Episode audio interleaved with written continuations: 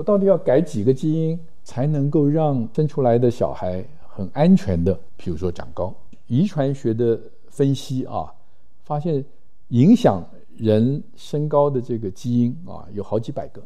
你是不是要把这好几百个通通改过了，身高才会改变？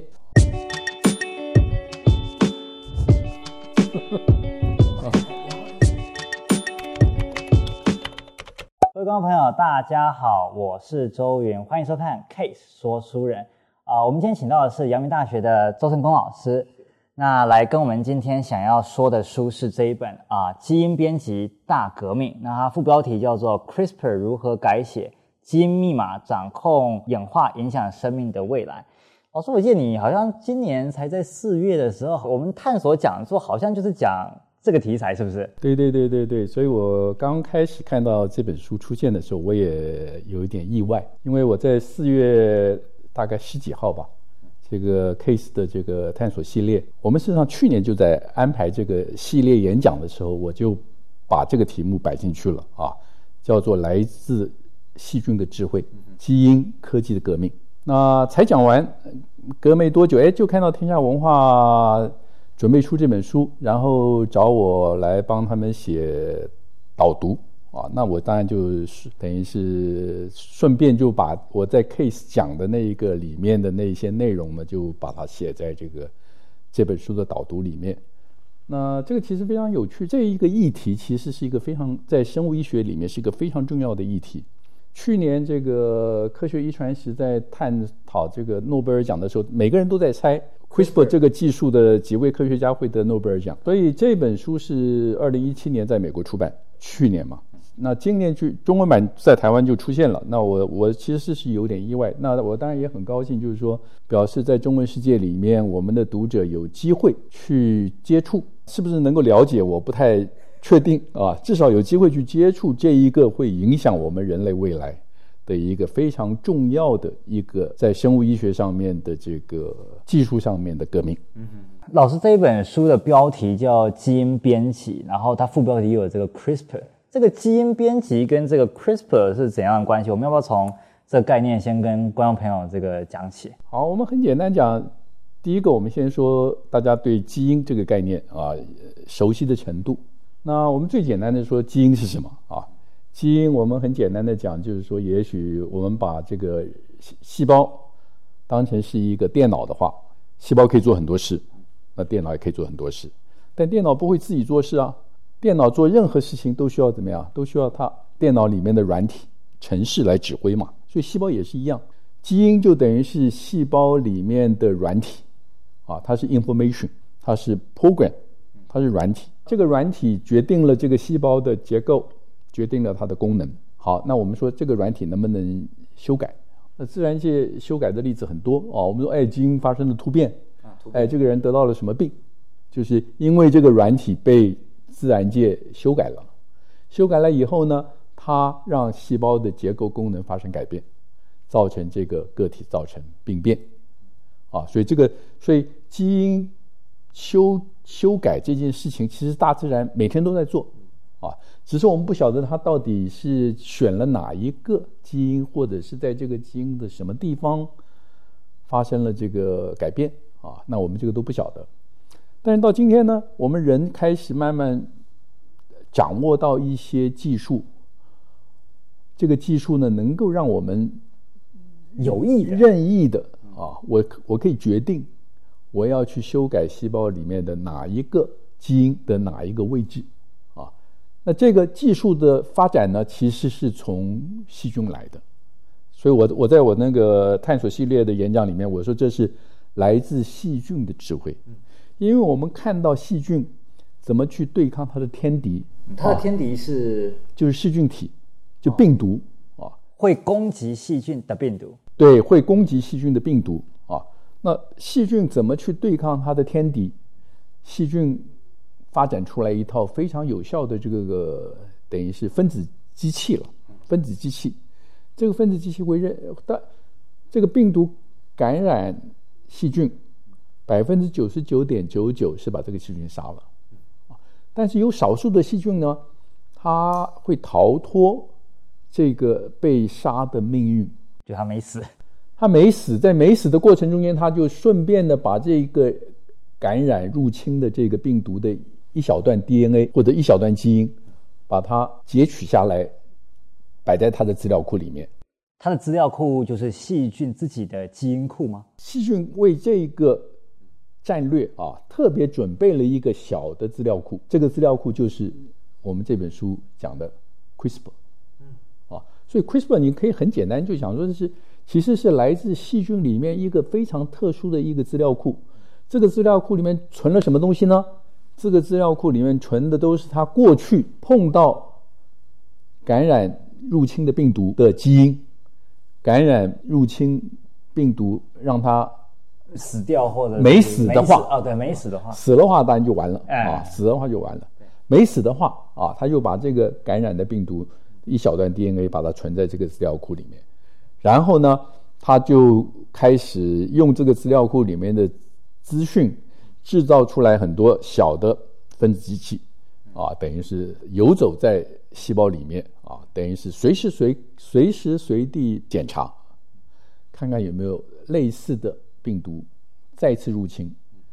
那如果这个分子机器呢，小的分子机器侦测到有新来的入侵的病毒，那个 DNA 或者基因的序列跟这个分子机器里面完全一样的话，它就会立刻去攻击它，把它杀死。所以，所以这个其实就是我们可以把这个 CRISPR 想象成是细菌里面的一个非常有效的分子机器。会辨认 DNA 或者是基因，然后把这个基因破坏啊。那这样的一个很简单的一个细菌的这个发展出来的这个，是算免疫系统吗？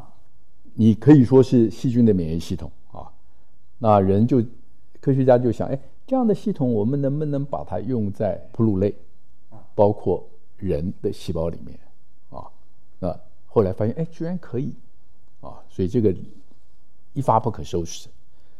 发现几乎所有的植物的、动物的、人的细胞，这个分子机器都可以发挥它的作用，就很简。这个机器本身很简单，那你只要把这个机器装备了一个你特定你想要去修改、想要去改变的那个基因的序列，送到细胞里，这个序列就会带着这个机器在细胞里面去找它相对应的那一个 DNA 序列。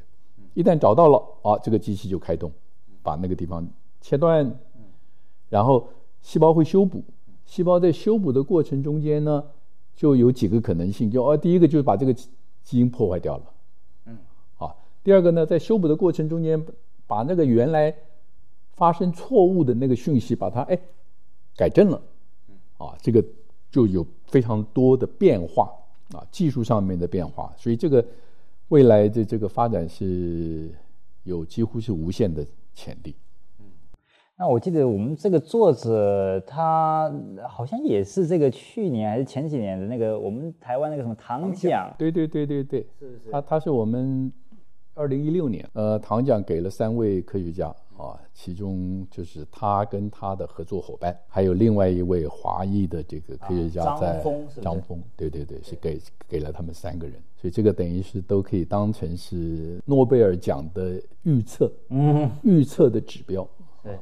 对，就记得他的这个专长，他好像是一个生化学家，是不是？对，他是。但是他跟这个 CRISPR 本来的关联好像不是很对。对，所以这个东西，我想这个观众如果有兴趣要了解 CRISPR 的发展啊，在这本书里面讲的有一有一点简单啊。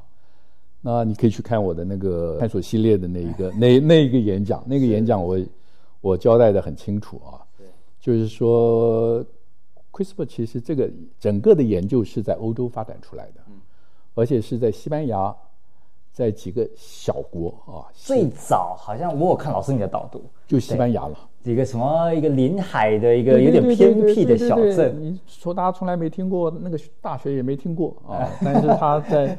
他只是好奇，要研究他们周围的那一些耐盐的细菌的基因啊，哎，在这个基基因中间找到一一段很奇怪的序列。嗯，它的这个结构好像有一个特征，跟它这个名字有关，是不是？对对对对对。什么重复？就是说，一段一段一段 DNA 序列里面有一小段 DNA 呢，会重复很多次啊。然后在重复序列中间的那个序列都不一样，所以重复的序列中间的那个，我们把它叫做 spacer 啊，间隔，间隔啊，所以这个里面就有间隔，重复间隔的这个 DNA 序列，DNA 序列啊，啊，这个其实就是 CRISPR 这个名称的来源，对对对对对对，就是就是就是你其实你简单的想，这是细菌的一个非常独特的一个资料库，嗯，这个资料库里面有格式嘛。对不对？它的格式就是间隔的 DNA。他最早看到这样子的奇怪的，就是说重复重复，然后有间隔的，他应该是就觉得这个格式很特别，所以注意到。不过他那个时候应该也不晓得说那个间隔的来源，不晓得。但是呢，这个人其实其实我我觉得很有意思啊。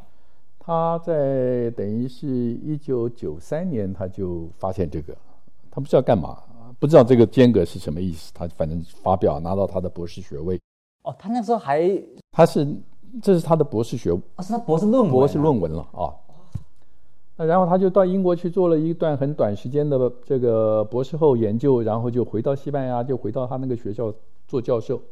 哦，他出去之后又回来，又同样就是那个小学校，就对对对。但是你知道那个学校很小，没有钱，没有设备，什么都没有，那唯一有的一个电脑。啊那你这个时候你就他就要想说，哎，我就一个电脑，我可以做什么事？那他很简单，他就到电脑里。那个时候 DNA 序列已经很多，这个物种的 DNA 序列已经被决定出来，然后建档这样吗？已经有一个叫 Gene Bank 啊，基因库，在基因库里面，任何人都可以进去做索引，做 search 啊，那他就。把这个基因库里面跟细菌有关的这个基因出来去找，看有没有类似的。哎，结果发现有很多。就他又把这个东西再整理出来，就是他的第一个教职做教授的论文。啊，那到底什么意思呢？也还是没有人晓，他也不晓得。但是总要往前走一步啊，所以他就后来就想，哎，那这样子的话，间隔啊。间隔的序列是很固定的，中间的 spacer 都不一样啊。那他就想问一个很简单的问题：这个中间的 spacer 的序列啊，DNA 序列到底从哪来的？你知道，在那个时候，大家都是用电脑用手打打字啊，打了啊这么一段序列，然后透过网络丢到这个 Gene Bank，然后去找。哎，他一丢下丢过去一找，哎，发现。有有回音，哦，说你你丢进来的这些序列啊，跟一些病毒的攻击细菌的病毒的那个基因的序列很像。哎，这个时候突然他就开他就开始有了一个新的想法啊，他就说：哎，这些东西会不会啊？会不会是外来的？外来的，第一个是外来的，第二个外来的为什么要存在这里呢？是不是来保护他自己免？免得再受到再一次的感染啊！但是坦白讲，这一个发展呢，只有在欧洲几个小的实验室，美国没有人没有人注意这个事情。那然后我想在书里面也提得很清楚嘛，就是真正有兴趣的发现是认真去做这个研究的是什么呢？是奶制品公司啊，乳品工业。对，因为优格需要细菌来发酵嘛，这个细菌最怕的什么？病毒，啊，所以他们要去找这个抗病毒的细菌，然后这个就连起来了啊。他说他们就真的去找，在这个 Uga 里面，，Uga 的这个细菌里面，给他一个特定的病毒，那当然百分之九十九的细菌都被杀死了啊。那他们就找说剩下来活的那些细菌，没死的，没死的，把它分离出来，看看这些没死的细菌里面，它的这个 CRISPR 这边。跟原来的那个有没有什么改变？哎，结果发现多了多了几段 DNA 序列，而这个 DNA 序列呢，跟这个原来感染的那个病毒病毒是一模一样的。就是他还没有碰到这个病毒感染前，跟他感染后有活下来。对对对。那他活下来的这些，其实他就多了那个来感染他病毒的基因。所以所以这个就等于就是说第一次证明啊，那就是免疫。细菌其实是有所谓的后天免疫。老师后天免疫跟先天免疫是先天，就是说我敌人是谁我都没碰过嘛，我一生下来我就有我就有的能力，啊。比如说，我们一生下来，我们就有能力辨识怎么样辨识外来的细菌啊。这个我不要，我不要先碰到细菌，我才有这个能力。我生下来我就有，但是我碰到这个这个细菌是谁呢？我不晓得啊。反正是大概属于细菌的，它有一个很重要的特征，就是比如说有细胞壁，啊，那。我们的免疫系统在过去演化的过程中间，就发展出一套能够侦测细胞壁结构的这样的一个免疫系统。那这个细胞壁从哪里来的？不管不管啊，A 细菌或者 B 细菌，反正都有，所以这个叫先天，就是我不要碰到这些细菌，我我就有这个能力，先天具备的能力。所以它比较没有专一性，它没有专一性。那后天是怎么样？我一定要先碰到这个细菌以后。我才针对这个细菌的一些抗原的特征，去开始筛选我这个免疫系统里面的这个免疫细胞啊，比如说制造抗原、制制造抗体的这个 B 细胞，杀这个会感染这个细菌的或者说病毒的这个 T 细胞啊，这个时候才具备这个能力，针对特定的这个病原菌。所以这个先天跟后天其实是这样子来分的。所以，变成说这个 CRISPR 这个细菌里面的这个 CRISPR，我们这个时候这个经过这个乳品工业的这个研究，哎，就发现这个它就是它的后天免疫的系统。但是，所有的这些研究都是什么？都是我们说叫做遗传学的研究啊。遗传学研究就是说，细菌里面到底发生什么事情，我不晓得。那我用遗传学的这个研究的方法，去鉴定啊。哪一些基因，比如说是重要的，比如说这个细菌抵抗病毒的过程中间，我们说哦，CRISPR 很重要，对不对？但 CRISPR 到底做了什么事啊？它的不知道机制，对，不知道，因为这个把细菌当成一个黑盒子啊。那另外看到很多 CASE C A S 的基因。CRISPR associated 对对对基因对对，哦、我看他也是这样写，也很重要。很重要的意思就是，当我用遗传学的方法把这个基因破坏了，这件事情就不会发生，抗病毒的这件事情能力就消失了，表示这个基因怎么样？是对这个细菌具备这个抗病毒的能力是必要的啊，啊是必要的，所以我们可以找到很多必要条件。但是这些必要条件到底怎么样把它拼凑起来？实际运作，实际运作，嗯，不晓得。所以这个等于就是说，传统上通常是怎么讲？没有什么钱的实验室了啊。用遗传学，用遗传学的这个探索的方法是非常有利的啊啊，因为我们常常可以看到一些非常独特的现象。从这个非常独特的现象去猜测，有哪些基因可能会造成这个现象的原因啊，就是你可以慢慢慢慢去摸索，可以摸索出一个一个一个完整的 picture 啊。但这些基因到底怎么样一起在细胞里到底发生了什么事情？是 A 跟 B 还是 A 跟 C 结合在一起去产生一个什么东西？然后最后把这个病毒的基因消灭，这个一定到后来就要回到生化的分析啊。刚刚遗传学的方法就是，反正是一个黑盒子，我们就去找必要条件。你就看这个黑盒子里面有哪一些东西是必要的啊？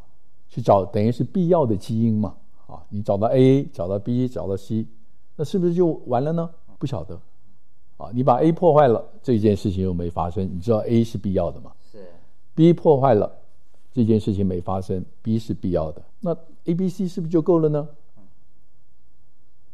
那说不定你找的还不够多啊。嗯。啊，所以永远会有一个问号在那里，到底多少，嗯，才完备？所以下一步就是要把细胞打破，把那个里面的成分一个个拿出来，一个一个分离出来，然后在试管中间呢。加在一起，看他会不会做这件事。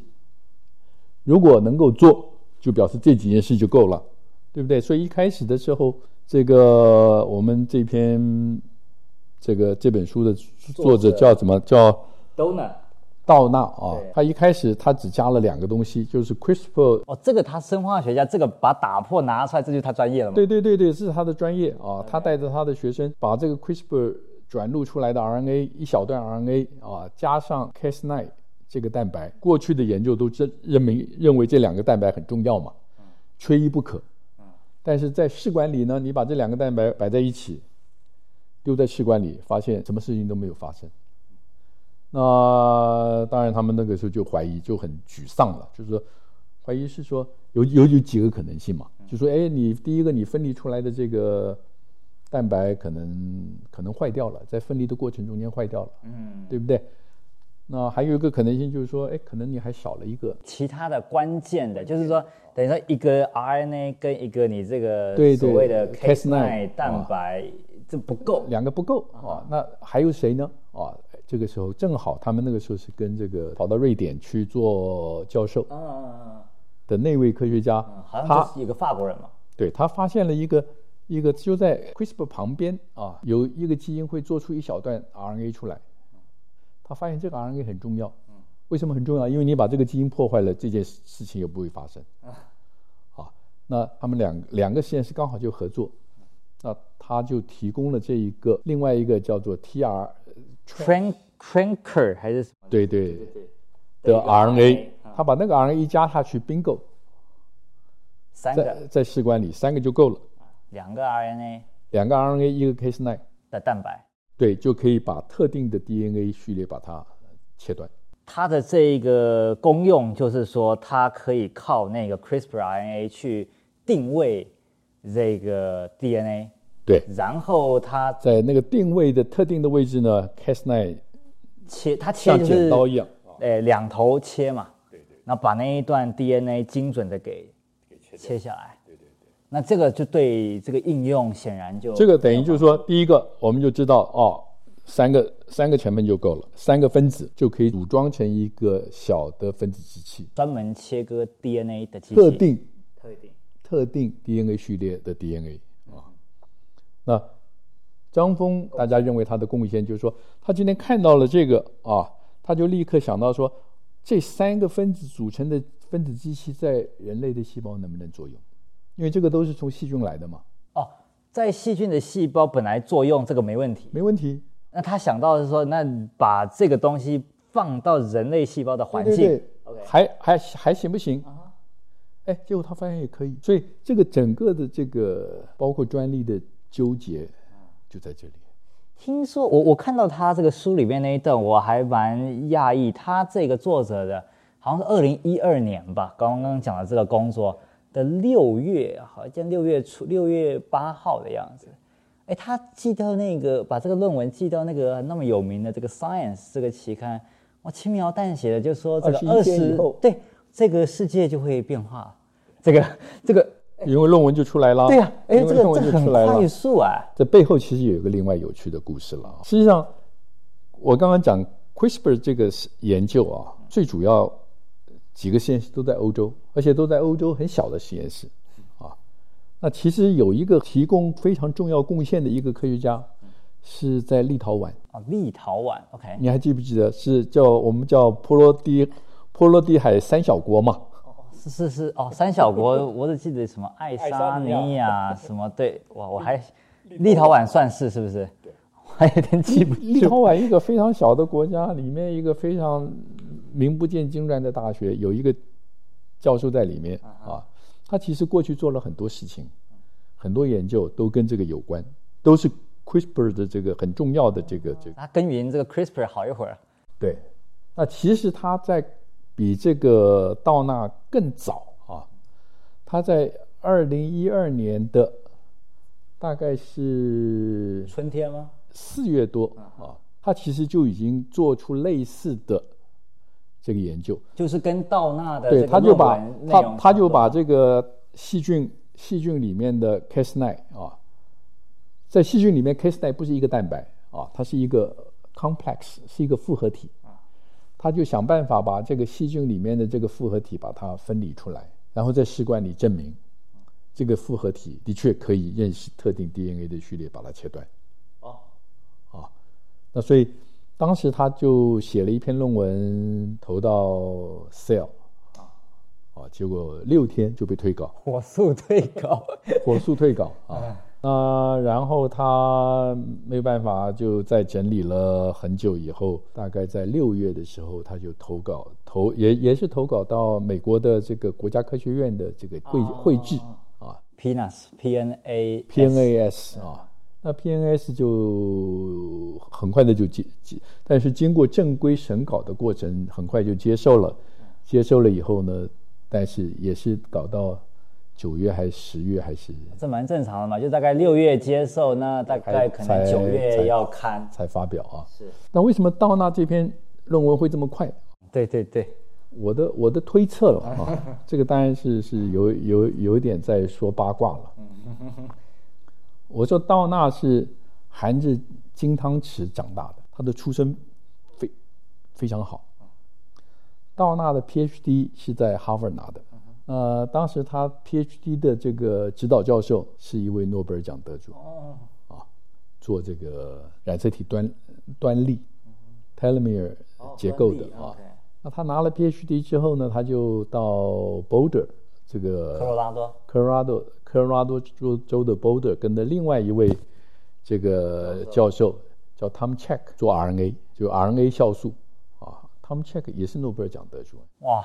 所以博士的指导教授跟博后的指导教授都是诺贝尔奖得主。对。然后他完了以后就到耶鲁大学去做副教授，很快的就到 UC Berkeley 当教授啊。所以就是说这个人脉这些东西是很够的啊。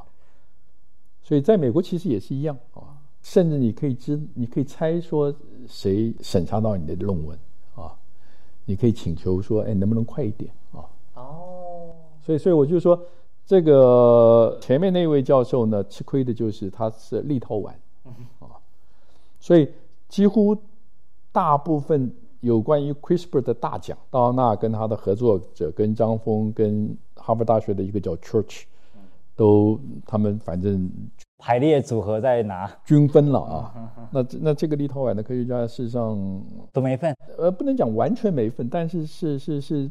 被被忽略掉，那一直到今年，今年挪威，啊，这个很有趣，挪威，挪威，挪威有一个挪威的这个皇家学院吧，二零零八开始就开始给这个叫做 Nano Science，Nano，对，就是纳米纳米。科学，OK，有一个大奖，一百万美金，啊，呀，一百万美金，那今年。这个奖呢，就给了这位立陶宛的科学家，哦、加上刀纳跟他的合作者啊，没有那个张峰，我没有。啊，所以，所以这是第一次，这个立陶宛这个科学家，等于就是说，哎，他的贡献啊，被正式的在得奖的这个 recognize 的这个表列里面出现啊，所以这个这个其实都是都是很有意思的，这个反映出来这个学术界本身的一种文化，或者说是科学政治。或者科学家 角力，对对对对对。因为我看，我记得它里面也有提到嘛，就老师你刚刚讲那个张峰，他的文章其实比较晚晚晚出来嘛，好像是二零一三年的初。那到那的话已经是二零一二年的六月嘛，所以大概差个。但是呢，就是我刚刚讲的，道纳主要是什么？是证明这三个分子在试管里可以去切 DNA，但是他不确定说这个在人类的细胞行不行。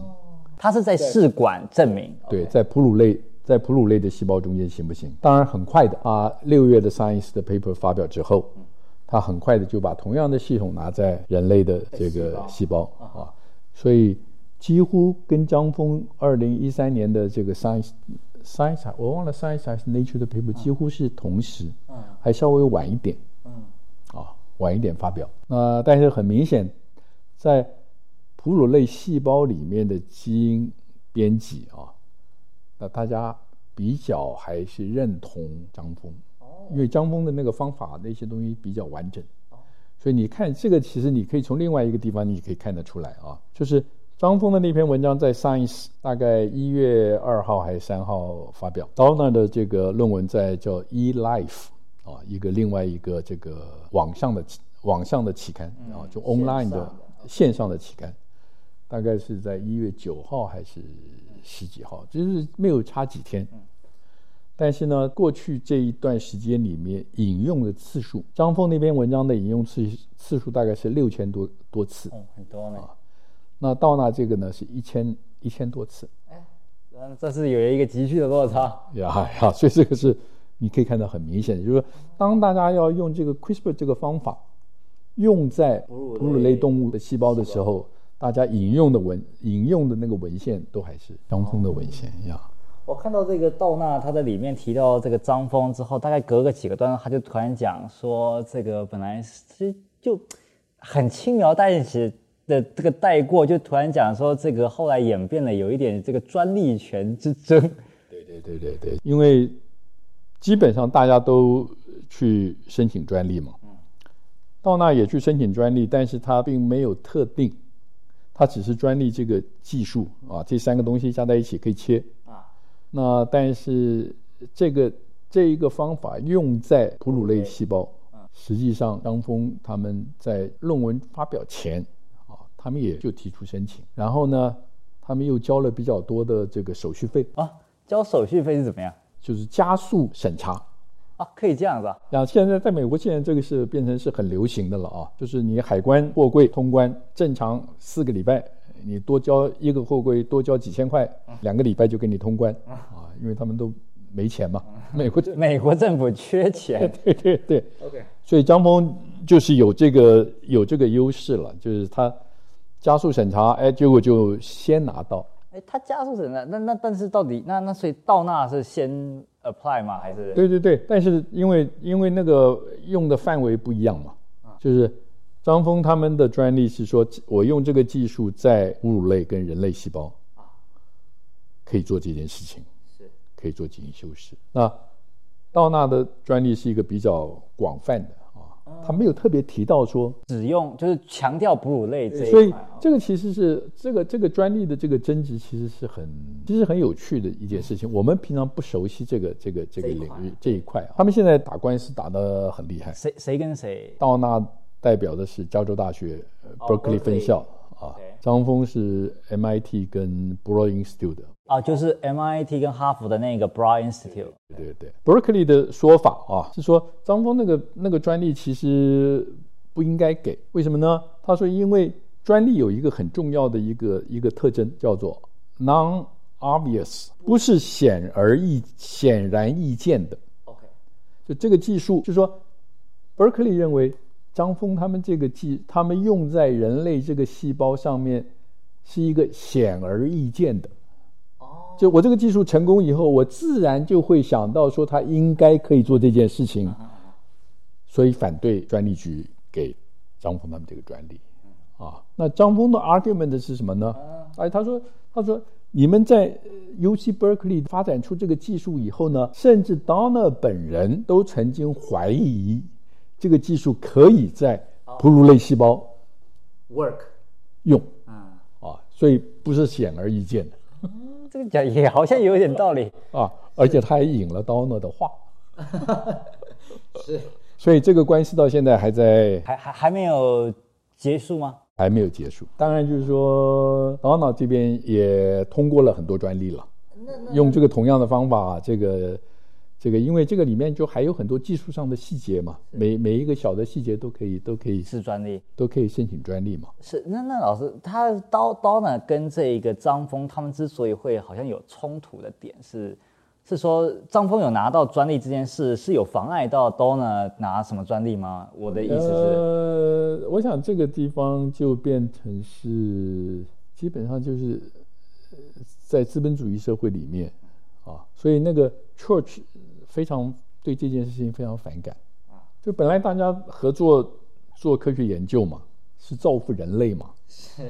那现在为了一个专利啊，好像大家公开撕破脸。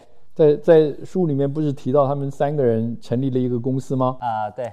Donner、张峰跟 Church 嘛，还有另外一位我忘了名字。那现在那家公司 Donner 就退出啊。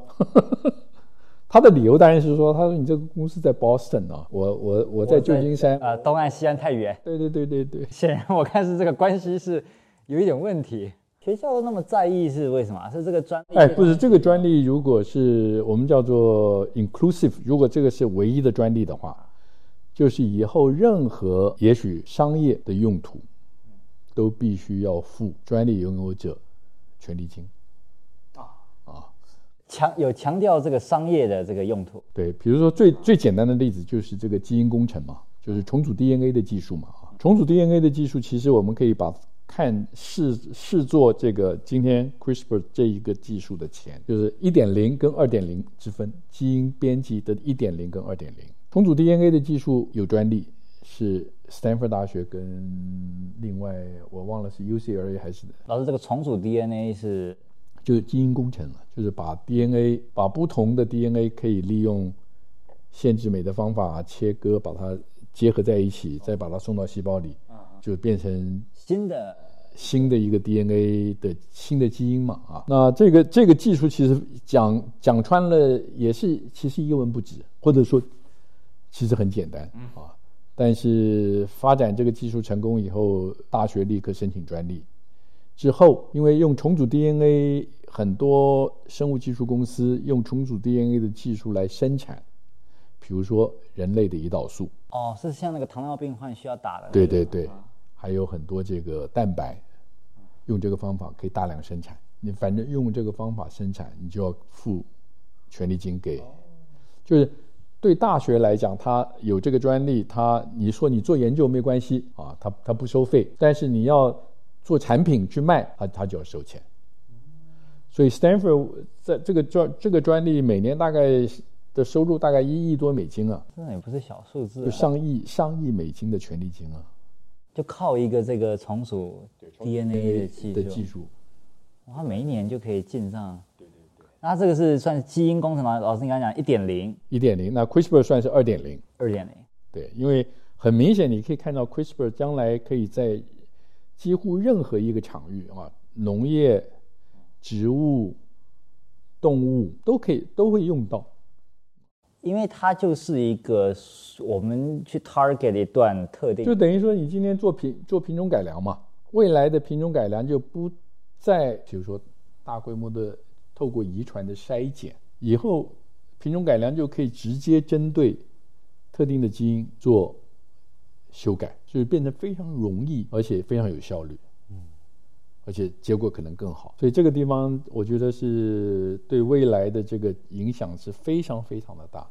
嗯我想，这个非常有趣的就是说，呃，这个基因编辑一点零，产生了很多农业的产品，我们叫做 GMO，啊，GMO 是基因改改良的改造哈。的作物嘛，作物 OK，那很多人就反对啊，哎。啊，基改黄豆，哎，基改黄豆啊，我我我现在去超市看，几乎每个都是非机改，是啊是啊，那个就是 因为也不知道是不是真的。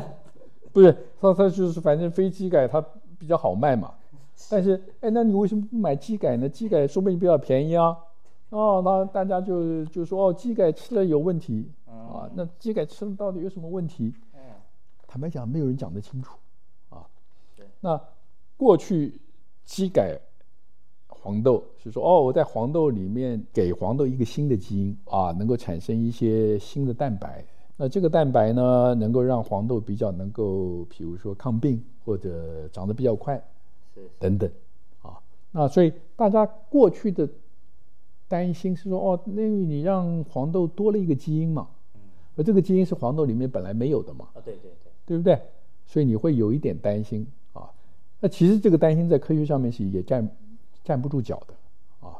但是反正大家发挥想象力，是，哎。黄豆多了一个东西，总是不太好吧？怪怪的啦，啊，总是不太好。嗯，啊，那现在到了基改二点零，我现在把黄豆里面自己的一个基因，一个字母把它修修正哎，这个时候黄豆它同样的，它它不不不不，它这个对某一些虫害它有抗病，那呃，它也许也长长得比较快。也许也抗抗寒、抗炎、抗旱。嗯，那这个是不是机改？这你当然也算啊，但跟一点零的机改有没有不同？哎，对，老师到底有没有不同？一点零的基改是说这个这个黄豆里面多了一个啊，多添了一段，它原它原来不是它的，不是它的嘛？啊哈，我们多加一段。但你现在这个二点零的基改全部是你自己的哦，只是。我只是把中间的一个一个密码改了，哦，一个密码改了，可能会让某一个蛋白产生的比较多一点，或者产生的比较少一点。但这些都是原来原来黄豆自己的嘛，我没有添加任何东西哦。那这个算不算机改？是不是比较安全？嗯，应该是都应该都是机改才对啊。我就是说，但就应该是比较安全嘛。因为没有我没有添加任何新的东西进去嘛，都是他原来自己的嘛，所以这个这个影响就变会变得非常非常大。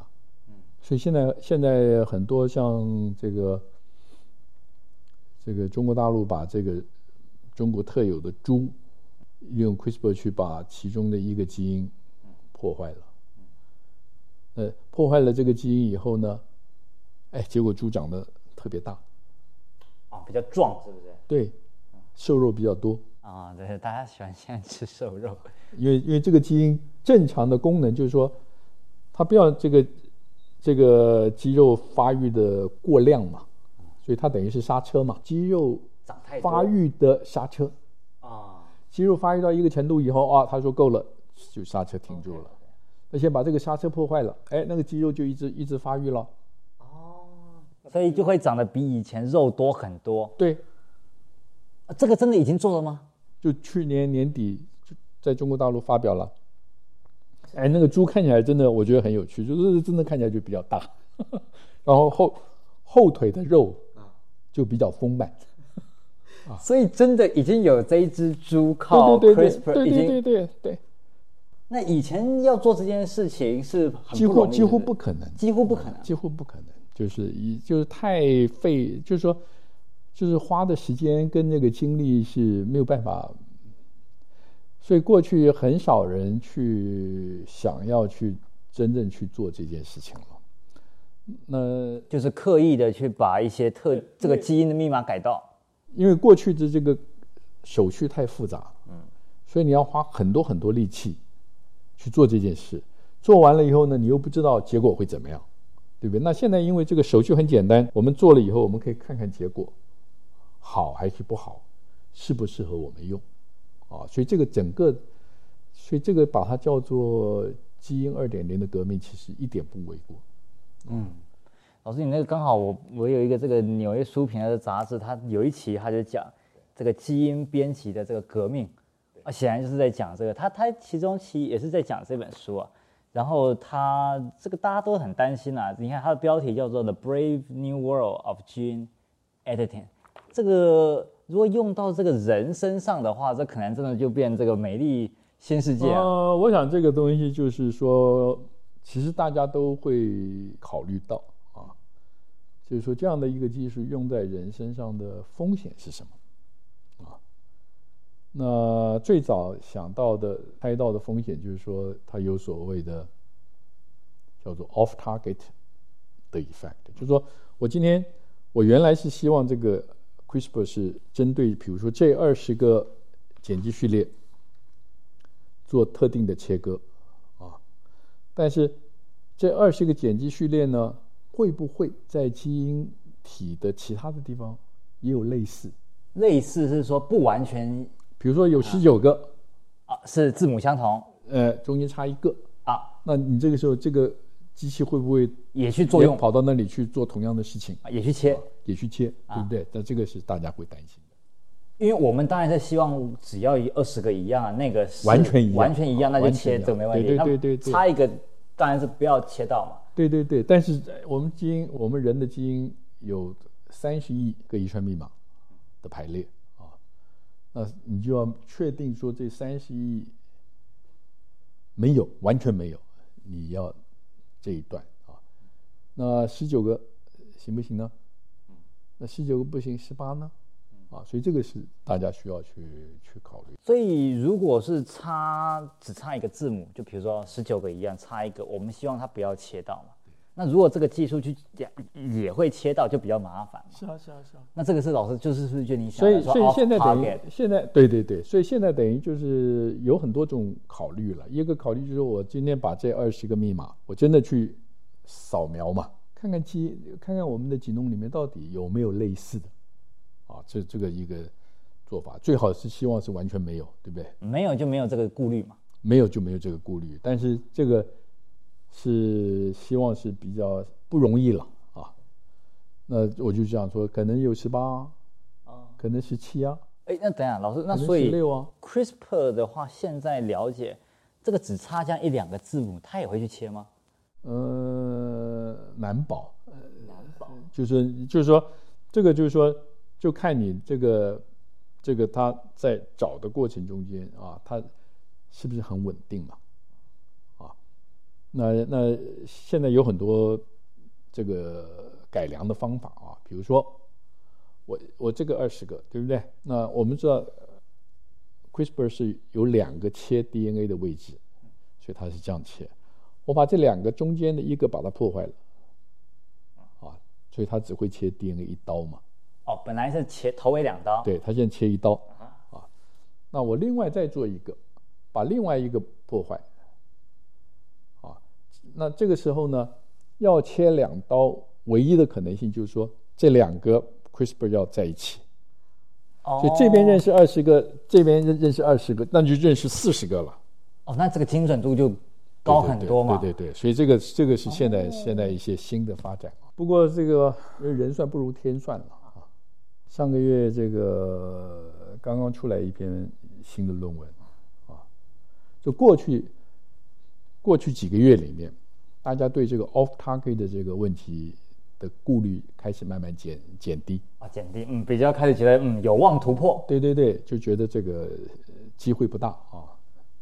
但是上个月呢，一篇最新的论文出来，是英国的那个 Wellcome Research Institute 非常非常顶尖的研究机构出出出来一篇论文，他就说，他说我们过去说 CRISPR 切这切这段 DNA 对不对？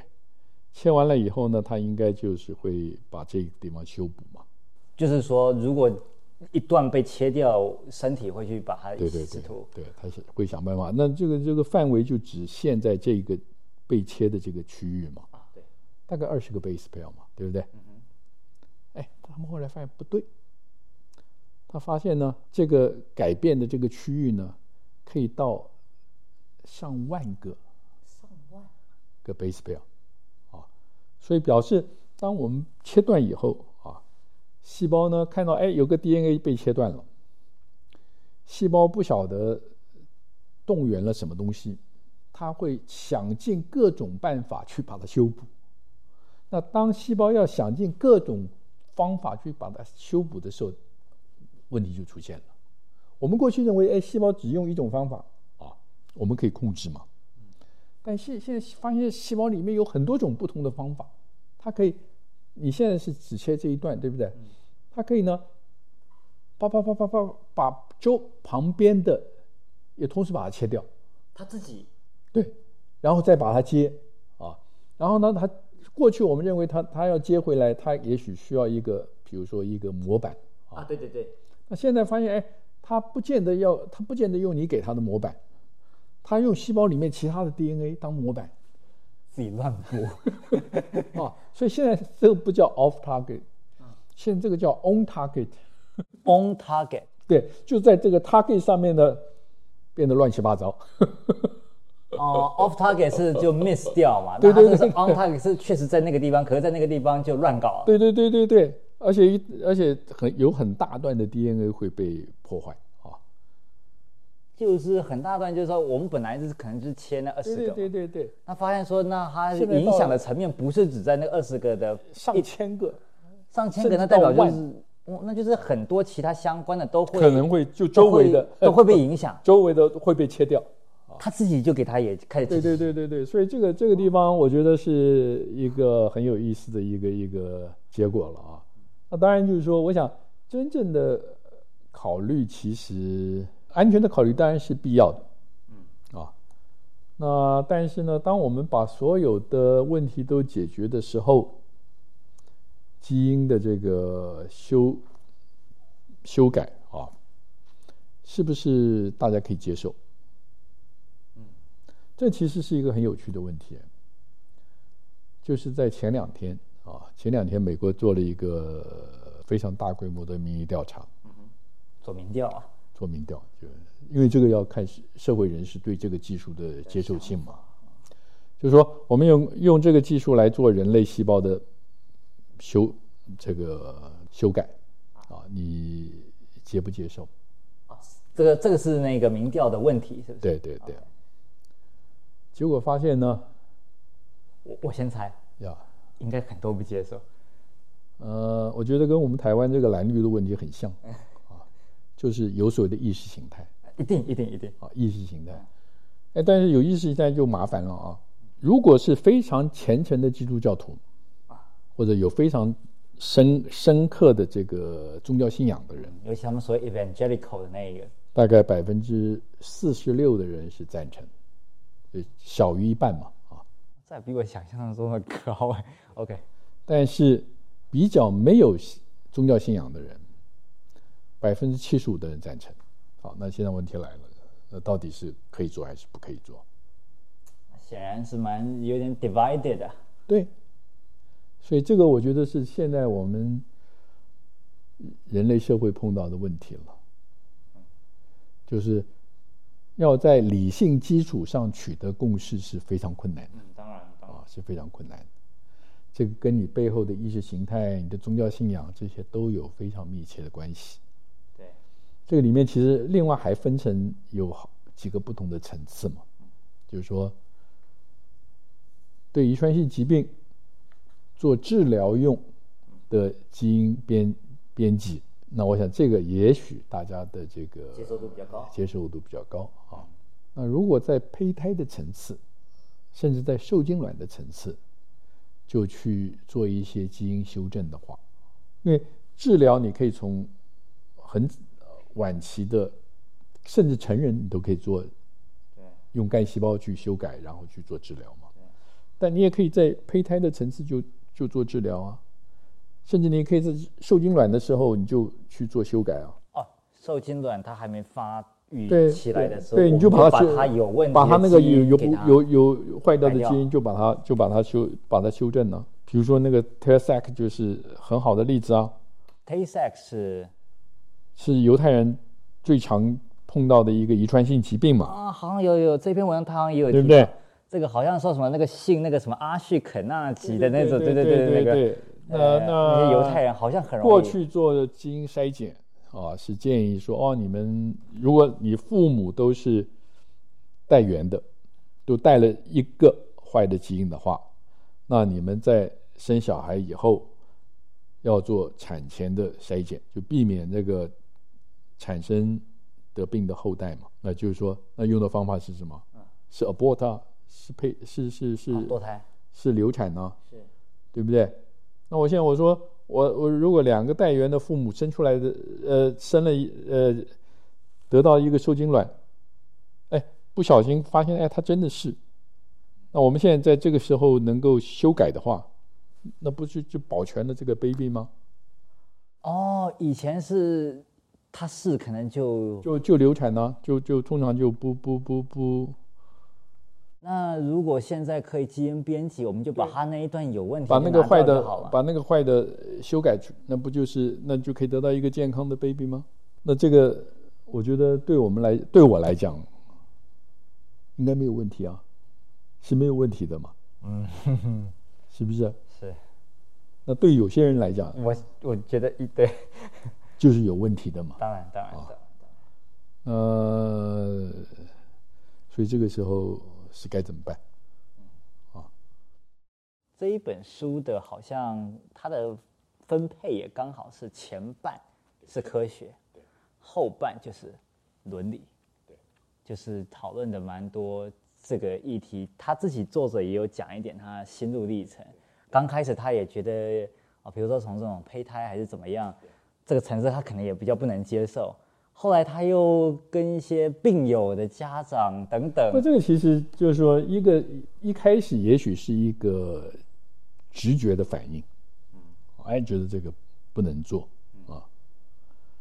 那但是随着时间，你对科学的、你对科学内容的了解越来越多，然后你再看到这一个科学技术的进步能够解决一些什么问题的时候，那这个意见可能会改变。啊，就看法可能会改变啊。当然，所以我常常说这个伦理的伦理的议题啊，伦伦理的议题其实有两个很大的这个支柱，一个是理性的支柱啊，伦理啊，一个是感情的支柱啊，是是是。那我们大部分在谈伦理议题的时候呢，都只注重这个。那人的第一反应当然就是感性的嘛，对呀、啊，感性先行嘛。对，但是你我们你要需要了解啊，你还有个地方没谈到嘛。我们所以你当你不去从理性的方式去切入，你就永远停留在一个非常表面的，或者我们甚至可以说非常肤浅的，一个感性的直觉的反应。那直觉的反应，其实，那人跟动物就没什么两样了嘛，嗯，是不是？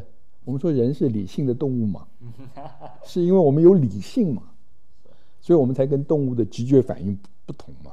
所以这这些，我觉得是我们平常在讨论伦理议题的时候啊，比较少碰到的。老师，我还有一个问题想要问老师，你就是啊，就是我我看到这一篇文章，它里面还提到说，那个奥巴马时代的这个类似那种情报顾问还是什么，就讲说这个 CRISPR 啊是大规模毁灭性武器，讲的我是说哇，这个很可怕。我这我的问题是说，这个 CRISPR 这样基因编辑的技术，离可以用到人，真的用到人的成体，用到人的身上，还有多少距离？我想，基本上这个技术用在人身上，现在就可以用，啊，这个我觉得技术上面不是已经不是什么问题，真的已经可以，只是说我们刚刚那些考虑嘛，说安安全的顾虑，啊，你当然是在用之前你需要考虑，技术上面没有问题啊，技术上面比如说针对一个比如说单一基因缺陷的遗传疾病。我们能不能用这个方法来做修补，当做一个预防或者提前治疗的一个手段？哦，这个在想法上面是完全没有问题的，只是在用这个技术的时候，我们要同时去考虑它有没有一些其他的啊，我们说副作用，或者说是一些你不期。不不不预期、不希望对不希望发生的一些结果，对不对？所以这我就是说，当这个技术的发展越来越成熟，我们了解越来越多的时候，那当然就是说，前提是说这些顾虑我们要消除了啊。比如说我刚刚讲的 on target variation，那个是才发现的。我们还搞不清楚细胞为什么会做这件事情啊？对，因为如果有这个 effect，我们又没有办法去克服。对对对，那你用上来，那就那就有危险嘛，是对不对？那就有危险。那所以有危险的东西，当然就就不能用嘛。所以我们现在很多的限制在于这一种，就是不知道用下去之后会不会有一些。对对，这是这是第一个第一个层次的，嗯啊，比如说对单一基因缺陷造成的遗传疾病，我们要预防，要治疗。我们的考虑，接下来才是真正大家在想的，啊，哦，我能不能够改造人类？啊，那那个，我认为我个人的观点啊，我觉得其实还早得很啊，还早得很。为什么还早得很呢？因为我们还搞不清楚。我们现在的科学其实还没有办法回答很多 fundamental 的问题，非常基本的问题啊，比如说像人多高吗？对，比如说人多高啊，我到底要改几个基因才能够让生出来的小孩很安全的，比如说长高啊？那过去遗传遗传学的分析啊，发现影响。人身高的这个基因啊，有好几百个，好几百个啊。那问题是，你是不是要把这好几百个通通改过了，身高才会改变？这是第一个第一个想法嘛啊。那第二个想法说，那我能不能只改一个基因？比如说过去非常天真的想法，就是哦，这个生长荷尔蒙嘛，啊，哎，生长荷尔蒙变多一点，是不是身高就会比较高？高 那 in some yes，答案可能是的。但是呢，当你把单一的基因的量提高了，它会不会影响其他的？其他搞不好就乱了。我记得我们小时候，台湾有一个巨人嘛，叫张鹦鹉。张鹦鹉就是因为他长了一个，他脑下垂体长了一个瘤，那个瘤呢会不断的分泌人类的生长荷尔蒙，就生长荷尔蒙太多，所以他身体就长得非常巨大，那他身体很多问题，啊，那所以我们其实对很多我们人类重要的那些特征，其实都不是单一基因在控制的。啊当你碰到多基因控制的特征的时候，那你说我们要到什么时候才搞得清楚？我认为短时间之内我看不到，我看不到那个说我们到底，就是说这个可行性到底是多少啊？而且某某方面来讲，我觉得其实一个比较悲观的看法就是说，人是一个非常复杂的机器。或者一个非常复杂的系统，我们对这个复杂系统的了解其实还是非常有限的。我们大概只知道哦，某一个特定的基因发生了问题，这个系统会产生什么改变。但是大部分呢，这些基因呢，也许都不是扮演中心的角色，啊，可能都是比较边陲的，啊，比较次要的，啊，你才会看到。啊，可能比如最后一步还影响某一个最后一步，那类似这样。那中心扮演中心角色，那可能一坏了人，这个人人整个就 就根本就不可能成长出来了啊。所以这个整个的概念，我自己的概念是，人是一个复杂系统。我们有大概两万，也许不不止两万，也许三万，也许四万个基因，在控制这个复杂系统的运作。那所以这个时候呢，任何一个跟动，其实都是非常危险的，都有非常潜在的危险性，啊，当有潜在危险性存在的时候，最好的策略就是不要去动它，啊，不要去动它，除非你已经非常清楚知道了。啊，比如我们刚刚讲的那个 Tay-Sachs 的那个那个那个那个例子嘛，啊，否则的话，我觉得没有理由去冒那个险。冒那个险，那我觉得所有报章杂志上在谈的这些事情，我认为都是噱头，都是他谈的媒体宣传的噱头。有些人说哦，要换这个换那个，对不对？就是你你看到很多这个媒体上说所谓改造人的，包括科幻小说里面的故事嘛，啊，那这个拿到现实世界来。我认为其实都言之过早。关键点就是老师你讲，因为你理解的还太少，还太少。对。那你说一百年以后，啊，我们理解也许够多了，那个时候能不能？哎，我说那是一百年以后人的事情嘛，你你干嘛那么早操心呢？这跟你无关嘛。因为伦理会随着时间改变的。啊就跟我们现在的伦理道德的观念跟一百年以前是不一样的，是不是？所以这个这个，我觉得我对这个问题其实是没有那么样的担忧，因为基因编辑的技术革命了，可以做一些事情，更改以前可能无法改的那些片段等等。可是我们还缺的很多的知识，在于说到底哪些片段？特别是针，特别是针对人，啊，在人这个层次，你需要考虑的跟在动物的层次是不一样的嘛。我刚刚讲说那个猪的例子，对不对？你改了一个基因，哦，它长得瘦肉多一点，很壮，你基本上就很高兴了。那你发现，哎，它这一它又不容易生病，又那也许怎么样？也许哎，也许这个猪变得很笨。你在不在意？你不在意嘛？可人不行，人不行嘛？对，变高，可是结果有点 retarded，那这个不太能接受。是啊，是啊，是啊，对不对？所以这个我就说，我们在考虑你在做植物的基因编辑，你在做家畜的基因编辑，你考虑的是你希望它它改变的那个特征。至于说它有一些其他特征，也许会改变，那就是要看那些特征改变的时候，第一个有没有被你发现，第二个呢，纵使被你发现，你你在不在意啊？所以，所以这个其实那个考虑点是完全不同的。那当然，从这个地方就是你另外就还可以发展出来。当然，很多就是说对人类未来这个在医学上面有更多的了解或者认识，是我们可以从这个方这个上面获得的啊。那不见得直接是用在人，但是它比如说它在老鼠身上或者在猴子身上。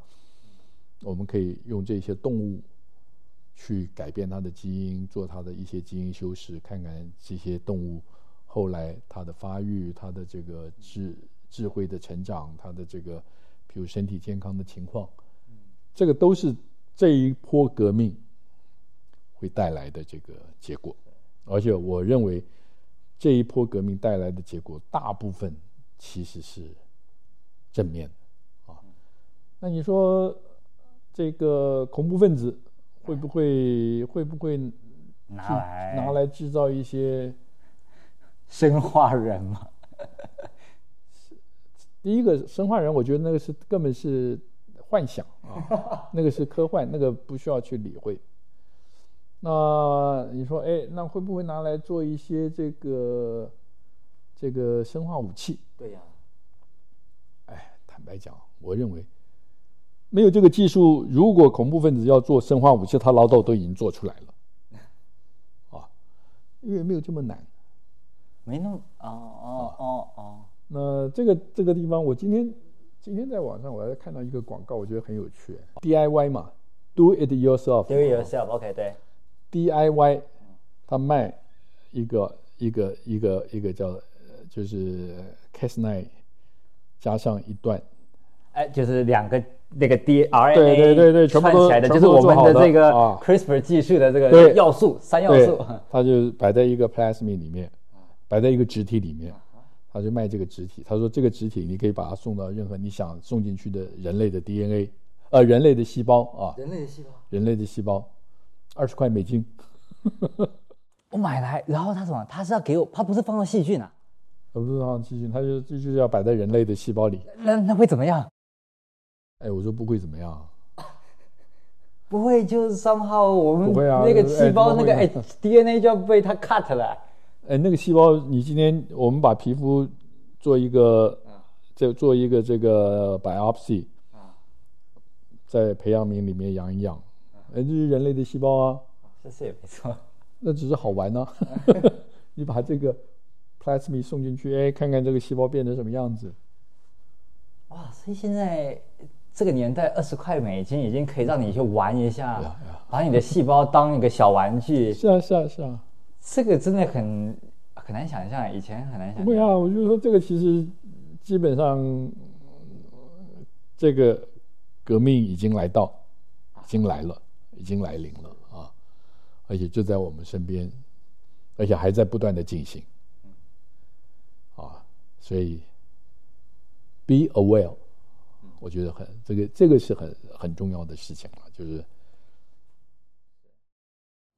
那刚好这一本书，它一半讲科学，一半也讲一些这种伦理的这个，而且我不同层次的考虑，我忘掉是在它里面还是哪边，我读到它其中有个 concern 就是说，会不会到时候这个贫富的这个落差又更大？就说有钱人他可以去编辑一下基因，哇，这个没有钱的就。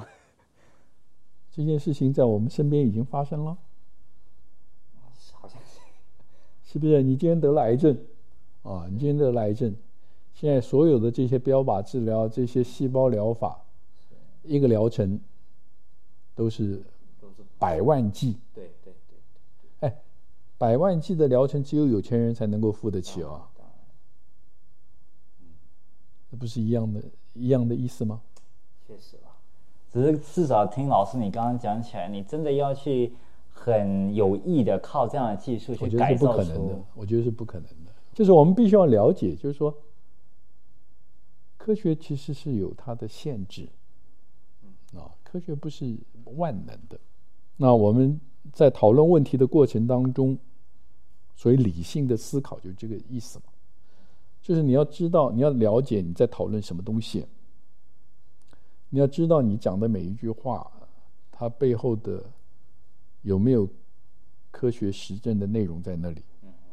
然后呢，你延伸，你的延伸可以延伸多远？啊，我觉得这其实是我们。